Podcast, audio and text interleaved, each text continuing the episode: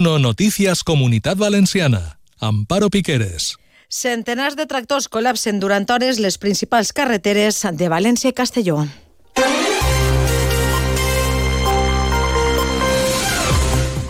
Bona vesprada. Les protestes han sigut convocades per plataformes locals i mentre la Unió Llauradora apunta que podria estar darrere la extrema dreta, el conseller d'Agricultura de Vox es desvincula de la convocatòria. Avui seguim parlant d'aigua desalada, de solidaritat entre regions i de discrepàncies en el seno del Consell Valencià. Al control tècnic està Isaac Sancho. Comencem.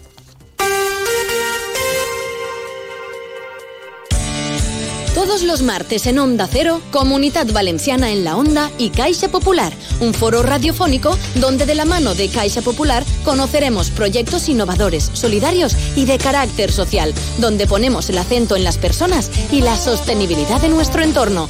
Todos los martes en Onda Cero, a partir de las dos y media, Comunidad Valenciana en la Onda y Caixa Popular. Delegació del govern no sabia res de les tractorades espontànies d'agricultors que han eixit a les carreteres a primeres hores d'aquest dimarts en diversos punts de la comunitat valenciana i que, segons la Direcció General de Trànsit, ha complicat la circulació, sobretot a Castelló, en la Nacional 340, i a València, en la A3, a Xiva, la Ronda Nord de la capital, a la A7, a l'altura de l'Alcúdia, en connexió amb la CB50, i a la A35, a Moixent. Núria Moreno. Delegació del govern ha mobilitzat efectius de la Guàrdia Civil i la Policia Nacional en col·laboració amb les policies locals. Un dels agricultors que està participant en aquestes protestes ha explicat per què han eixit este dimarts al carrer. Igual que tú vas al Mercadona y pagas dos euros por un kilo de patatas, nosotros también poder poner el precio. A nosotros vienen y nos dicen, toma, 10 céntimos un kilo. Y a esos precios no se puede trabajar, estamos trabajando a pérdida. Luego, las mismas condiciones que se exigen aquí en España, fitosanitarias, que se exigen a los productos que vienen de Marruecos y de Egipto. Y luego allí están tratando con productos que aquí los tenemos prohibidos y están arruinando la agricultura de allí. El sector primari també s'ha tirat al carrer a Castelló. L'han fet de manera independent. Segurament no estan sota eh, cap organització agrària i en la marxa a aquestes hores hi han també diverses tractorades a les carreteres. Ens ho conta Albert Domínguez des de Castelló. S'han registrat incidències en la Nacional 232 a l'altura de diversos municipis dels Ports i l'Alt Maestrat, així com de la N340 al seu pas per Vila-real o Nules, entre altres localitats. També hi ha hagut tractors presents en la CB10 al terme de les Coves de Vinromà o la CB15 per Albocàsser. Ricardo Beltrán i Pepe Llop són només alguns dels llauradors que s'estan manifestant en aquests moments. I és a l'inici, això no té punt final encara fins que no ens escolten i atenguen les nostres reivindicacions no podem parar-ho. Tenim que seguir, seguir treballant per poder, per poder aconseguir-ho. No hem eixit a passejar-nos. Ja veurem quan, quan se para. Hem eixit a demanar canvis de política. No a que mos subvencionen això o mos subvencionen l'altre. Les polítiques que s'estan fent no són polítiques adequades per la Unió Europea. El sector primari surt avui al carrer sota el nom Plataforma CICEFA, amb gran seguiment en l'àmbit nacional. Insisteixen que ho fan de manera independent i recalquen que no estan sota el paraigua de cap organització agrària. L'acció dels agricultors valencians s'emmarca, a més, en una jornada de protestes en diferents punts d'Espanya, Núria. Han sigut convocades per plataformes locals, com dèiem, a través de grups de missatgeria i xarxes socials. Darrere pot estar l'extrema dreta, segons explica a Onda Cero el seu secretari general de la Unió Llauradora, Carles Peris. Aprofiten, diu, la desesperació dels agricultors, als qui demana que no es deixen enganyar, diu, i aposten per la unió del sector per lo que pareix que n'hi ha que més així en clau valenciana pues són eh, agrupacions independents que estan vinculades clarament a la ultradreta i que aprofiten no, eh, el, el mal moment o la mala situació del sector agrari i ramader per a fer la seva pròpia campanya i qüestionar la feina que estan fent les organitzacions agràries implantades. Crec que el que volen és desunir al sector i desestabilitzar-lo. El conseller d'Agricultura, José Luis Aguirre, de Vox, ha que el seu partit no està darrere de cap convocatòria. No ha alentado ni ha movilizado ninguna de las movilizaciones, ni estas ni las siguientes. Respaldamos, eh, porque compartimos las inquietudes de los agricultores, en que no querían ni compartir la convocatoria ni que estuvieran presentes las organizaciones agrarias, ni que estuviera ningún partido político, incluyendo a Vox. Vox no tiene nada que ver con estas movilizaciones. Des de l'Associació Valenciana d'Agricultors han confirmat que tampoc formen part d'aquestes manifestacions. La Unió Llauradora manté el seu calendari de mobilitzacions conjuntes amb la resta d'associacions d'AVA i les cooperatives valencianes i també han convocat per a demà dimecres una al Port de Castelló. La resta de protestes conjuntes s'han pactat pel 12 de febrer a Alacant, el 15 a Castelló i el 22 a València. Precisament en la Vega Baja també hi ha mobilitzacions d'agricultors i ramaders a través del grup denominat Amics de l'Agricultura que s'han convocat per aquesta vesprada.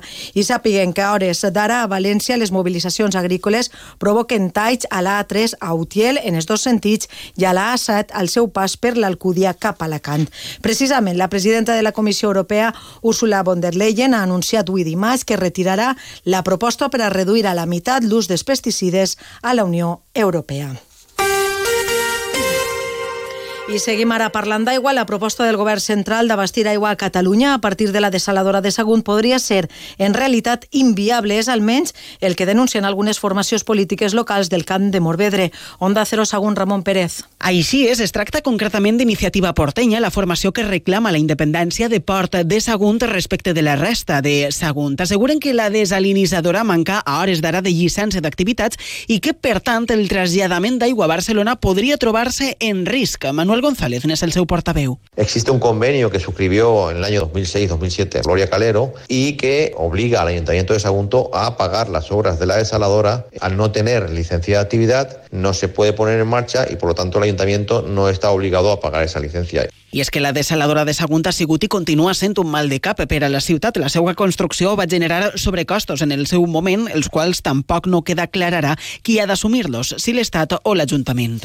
Precisament, el president de la Generalitat, Carlos Mazón, ha tornat a insistir avui que la comunitat valenciana serà solidària amb l'aigua a pesar de que li fa falta, ho ha dit a Espejo Público en Antena 3. En España no hace falta agua. En España no necesitamos estar pendientes de si llueve o no llueve, porque bien distribuida hay agua para todos. La ha habido siempre. Y desde la Segunda República, apelo a los socialistas que en su día nos negaron el agua, se habló de los trasvases, con ministros socialistas como Indalecio Prieto, con el cual yo estoy de acuerdo en esto. Por tanto, cuando estamos hablando del agua en España, se trata de rigor. També el president de la Càmera de Comerç d'Alacant, Carlos Bañós, s'ha mostrat a favor de ser solidaris com Mazón Pepe Requena. Al mismo tiempo, Baño reclama solidaridad con la comunidad valenciana y exige al Gobierno de España un plan hidrológico que garantice agua suficiente y a un precio asequible. Carlos Baño pide coherencia y exige la misma solidaridad del resto de España cuando la provincia de Alicante necesite el agua que merece. Apoyamos la decisión de, de, la, de la, Generalitat Valenciana de ser solidarios y aportar agua a, a la Generalitat catalana. El agua es un bien común, un bien que escasea, por lo tanto exigimos que el Gobierno de España, que el Estado actúe exactamente igual también cuando nosotros en el sur de la provincia estamos sufriendo escasez de agua. El presidente de la Cámara de Alicante ha recordado que la provincia es la que más aprovecha este recurso. En la Vega Baja prácticamente el 100% y de media el 71% a nivel provincial frente a solo el 7% en el conjunto de España.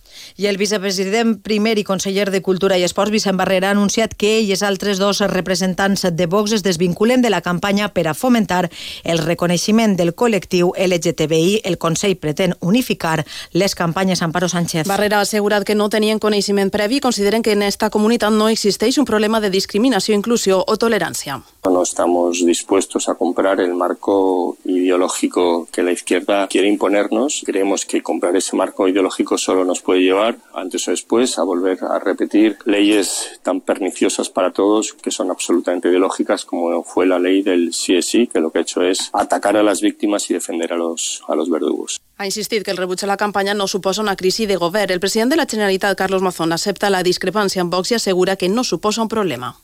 Estoy encantado de haber presentado la marca Orgullo, eh, Orgullo de la Comunidad y yo la, eh, respeto la opinión personal de eh, Vicente, pero no es la posición del gobierno de la Generalitat, ni de la gestión de la Generalitat, ni de lo que va a hacer la Generalitat Valenciana, tal cual, tal y como suena. La lealtad está en decirnos la verdad, la lealtad está en reconocer que somos partidos distintos y la lealtad está en manifestar si tienes alguna discrepancia y luego sumarte a lo que haga la mayoría.